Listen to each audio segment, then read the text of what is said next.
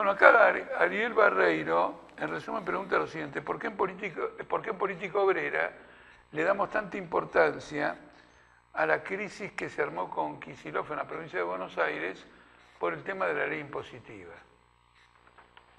Miren, en primer lugar quiero decir que junto con el default que tiene Argentina, es decir, que Argentina está en cesación de pago financiero, está el default de todas las provincias.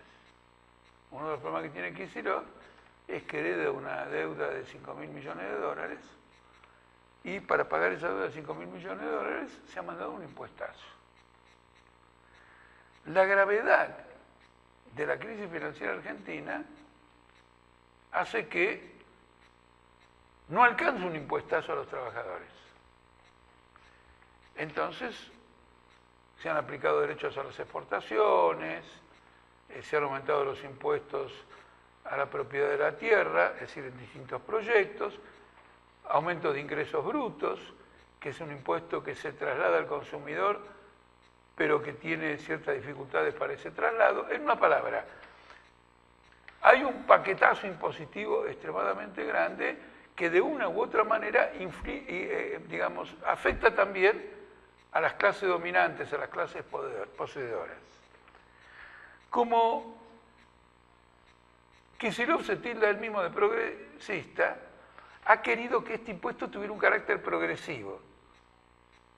Un impuesto rural a la propiedad rural y a la propiedad inmobiliaria urbana de características progresivas. Es decir, las propiedades que más caras no solo pagan más porque son más caras, sino que también van a pagar más porque el impuesto porcentualmente va a ser superior al de una vivienda, digamos, más barata. Entonces, por ejemplo, ha puesto para la escala tope un impuesto del 75% a las propiedades de cierto nivel patrimonial y inmediatamente la sociedad rural, Carvap, etcétera, salieron a protestar y consiguieron armar un apoyo de este, el grupo macrista que debido a los diputados que tiene ya desde el pasado, tiene un control sobre la Cámara de Senadores de la provincia de Buenos Aires.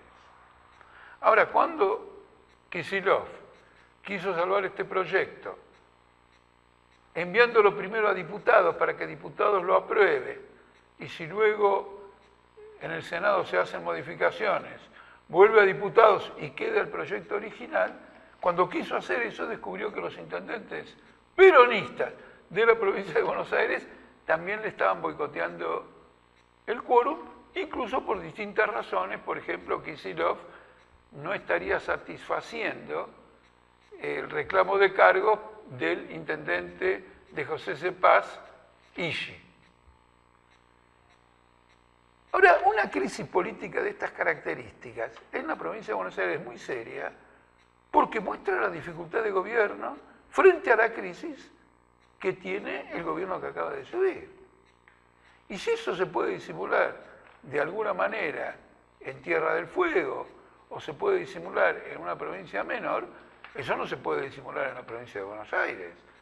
Si Buenos Aires no tiene su ley impositiva, prácticamente Alberto Fernández no tiene condición de ir a los acreedores internacionales a decirle, che, reprogramemos la deuda, lleguemos a un acuerdo, les pago más tarde, ahora no puedo pagar, etc. No podría ni siquiera iniciar todo eso. Y a pesar de la importancia que tiene la provincia y la importancia que tiene este problema de la provincia en el tratamiento de la deuda externa general, se ha armado una crisis política. Para salvar esa crisis política ha tenido que intervenir Alberto Fernández y según algunos medios ha tenido que mediar también Cristina Fernández. Alberto Fernández tratando de aplacar a los radicales, a los de Cambiemos, a intendentes peronistas, y Cristina Fernández tratando de aplacar a Kisilov para que baje sus aspiraciones. Es decir, que Kisilov, para llegar a un acuerdo, sin el cual no podría gobernar, quizás se baje de este impuesto progresivo y lo baje de 75 a 55 y no vaya más de la inflación. Ya en el proyecto inicial, Kicillof evita lo que es eh, eh, la sustancia de una política impositiva en un país como Argentina, que es llevar el valor fiscal de las propiedades agrarias a un valor cercano al valor de mercado. En este momento no tengo claro cuál es la distancia que hay entre el valor fiscal y el valor de mercado, pero les advierto que la mayoría de las provincias, hasta hace muy poco, la diferencia era de 1 a 60. Es decir, que lo que realmente valía 60 estaba cotizado como valuación fiscal a 1.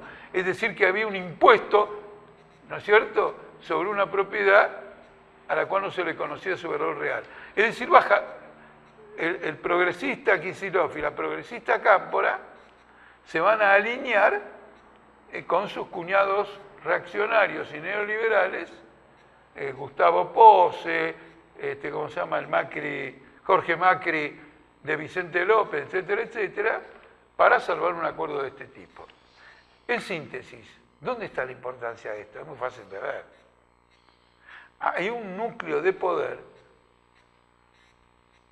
que este nuevo gobierno no lo tiene.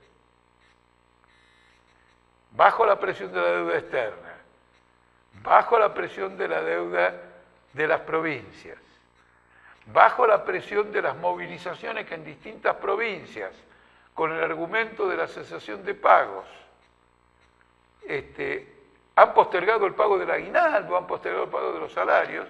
Creo que esto ocurre, por ejemplo, en Tucumán, creo que ocurre en Salta, creo que ocurre por sobre todo en Santa Fe, una provincia de la misma importancia o de equivalente importancia a la provincia de Buenos Aires, este, el esquema de poder a los 20 días, cuando todavía no se ha cumplido un mes de gobierno, muestra fisuras extremadamente serias. Y por delante, Alberto Fernández tiene la tarea de imponer una ley jubilatoria que ya ha prometido que va a ser confiscatoria para los jubilados, eh, especialmente aquellos que están por arriba de la mínima y que el monto de plata eh, son los más importantes. Este es el análisis de un proceso político de crisis que debuta a los pocos días de la asunción del nuevo gobierno.